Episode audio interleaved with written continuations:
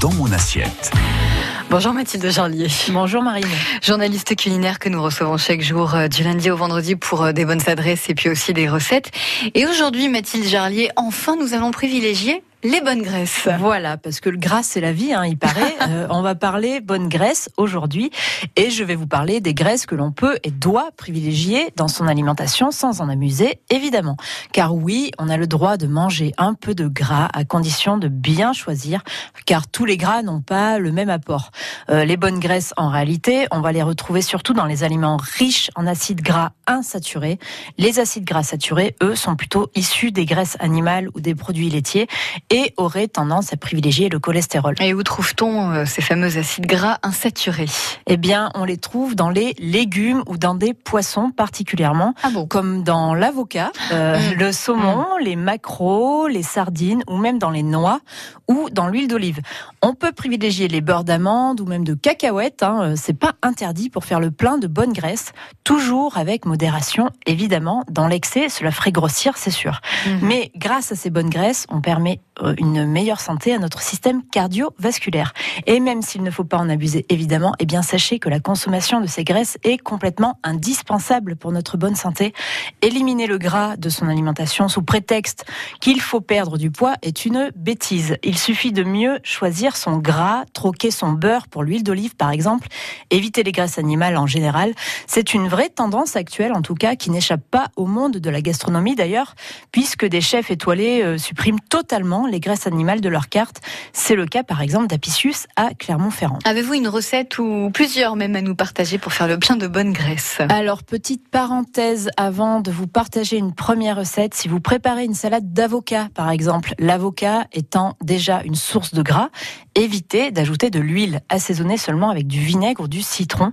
Ceci étant dit, euh, passons à ma recette de guacamole. Mhm. Euh, vous savez cette purée d'avocat que l'on trouve souvent dans les spécialités mexicaines. Eh bien, pour faire un guacamole pour deux personnes, il vous faut un avocat bien mûr seulement, c'est indispensable, euh, un poivron, un oignon, et de la coriandre fraîche. Vous pouvez ajouter des épices, mais ce n'est pas indispensable. Vous allez écraser à la fourchette votre avocat après l'avoir vidé et ôté euh, le noyau. Vous allez couper quelques lanières de poivron en petits dés, quelques lamelles d'oignon en lamelles euh, en petits dés aussi. Vous ciselez quelques feuilles de, coriandre, vous salez, vous mélangez et le tour est joué. Je vous conseille de déguster ce guacamole sur des toasts de pain chaud à l'apéro. C'est absolument divin. Est-ce que vous avez une recette avec du poisson aussi?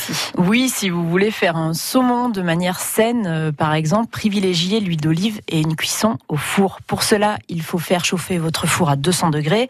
Vous mettez vos pavés de saumon dans un plat à gratin en ayant pris soin de mettre un peu d'huile d'olive. Quand je dis un peu, c'est vraiment un peu, hein, mm. juste pour napper votre plat et éviter que votre poisson accroche à la cuisson. Euh, vous pouvez mettre autour euh, et sur vos poissons, votre poisson, des légumes comme des lamelles de poivron, des courgettes finement tranchées, des champignons et des oignons rouges coupés euh, en rondelles. Vous arrosez euh, d'un filet de citron vert, vous mettez un peu de fleur de sel et vous enfournez pour 15 minutes environ. Et vous avez un plat sain pour faire le plein de bonne graisse. Et alors aussi, euh, une astuce, c'est qu'on peut mettre, vous savez, plutôt que dans une cuillère à soupe et la verser ensuite dans la poêle, on peut mettre en fait l'huile d'olive contre du sopalin.